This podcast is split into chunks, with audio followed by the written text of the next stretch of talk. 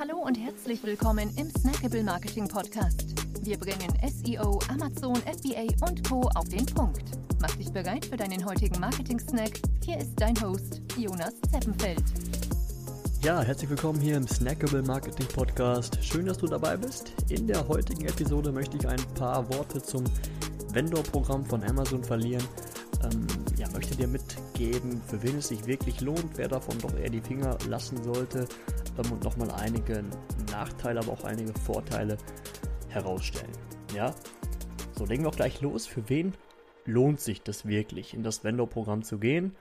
Und zwar natürlich muss man durch von Amazon eingeladen werden da, dazu, ähm, aber wirklich lohnt tut es sich meiner Meinung nach und unserer Erfahrung nach wirklich nur für große Unternehmen, ähm, die erstmals schon etablierte Marken haben, ja, also zum Beispiel ein, ein, ein Siemens, ja, der einfach schon ähm, bekannt ist und die auch keine Cashflow-Probleme haben. Ja, so ein junges Startup, was vielleicht noch nicht die Liquidität ähm, aufweist für das, für, die, für das Startup, ist ähm, das Vendor-Programm definitiv nicht die richtige Wahl.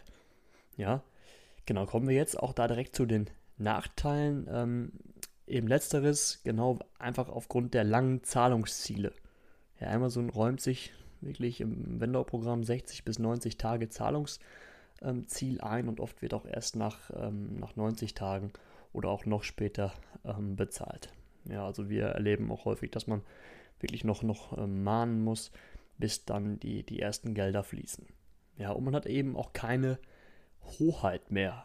Das ist der nächste große, große Punkt und deshalb sagte ich eben, dass, dass ähm, etablierte Marken ähm, da weniger Probleme haben. Ich sage mal nochmal das Beispiel Siemens ähm, die Produkte werden gekauft, auch wenn ähm, das Listing jetzt vielleicht nicht optimal ist, wenn da irgendwas ähm, ja nicht ganz, ganz sauber ist, sage ich mal.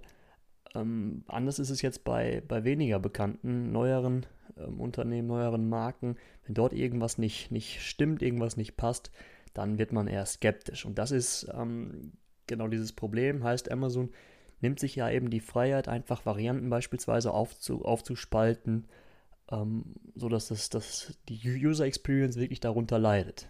Ja, das sind irgendwelche, vermuten wir mal, irgendwelche Algorithmen, die dahinter stecken oder irgendwelche manuellen äh, Mechanismen, ähm, ja, die das Ganze eben aus Sicht des Sellers nicht oder des, des Vendors in dem Fall nicht optimal ähm, steuern. Ja, genau. Dann ähm, weiteres, weiterer Nachteil, dass, dass auch der Pan-EU-Verkauf, also der europaweite Verkauf, wird nicht wirklich einfacher ähm, durch das Vendor-Programm.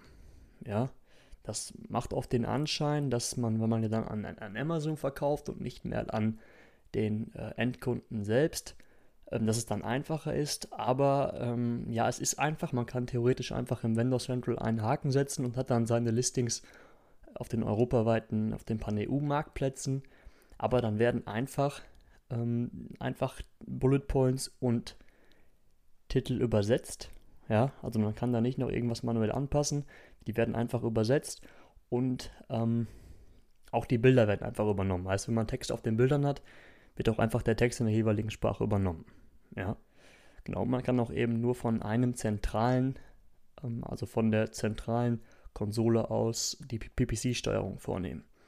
Was auch ein großer Nachteil ist. Wenn man, wenn man jetzt wirklich das in allen Ländern separat machen möchte, da muss man wirklich hergehen und ähm, überall mit den jeweiligen Amazon-Niederlassungen Vendor-Verträge abschließen. Ja, genau. Bei den Verträgen, da kommen wir jetzt dann auch direkt einen guten Übergang zu den, zu den Vorteilen. Klar hat man eben bessere Margen als im FBA-Programm. Ja, weil man dort natürlich die Gebühr zahlen muss, die hier wegfällt. Ja.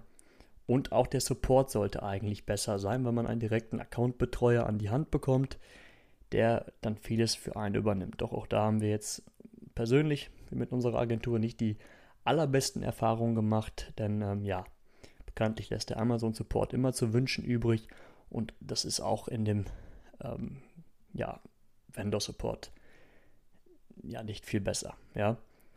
Genau, und das ja, waren eigentlich jetzt schon meine, die, die markantesten ähm, Vor- und Nachteile, die wir jetzt persönlich auch erlebt haben. Klar gibt es auch noch eine, eine Menge weiteres, das muss eben jeder für sich für sich entscheiden, ob, ob das, das Vendor-Programm äh, das, das Richtige ist. Nur wir, wie gesagt, wir empfehlen es wirklich nur etablierten Marken, die keine Cashflow-Probleme haben und die wirklich durch, ähm, ja, durch diese geringeren Gebühren eben viel bessere Margen noch herauskitzeln können. Ja?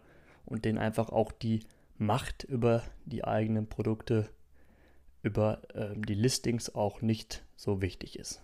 Ja, das muss man ganz klar sagen. Ganz genau, das war's für heute. Schön, dass du dabei warst und bis zum nächsten Mal. Ja, und wenn du noch Fragen hast, ähm, spezieller, dann kannst du uns auch gerne kontaktieren unter der hallo@dai.me oder schau mal auf unserer Webseite vorbei www.dai.me. Wir freuen uns von dir zu hören. Ja, bis dahin, ciao.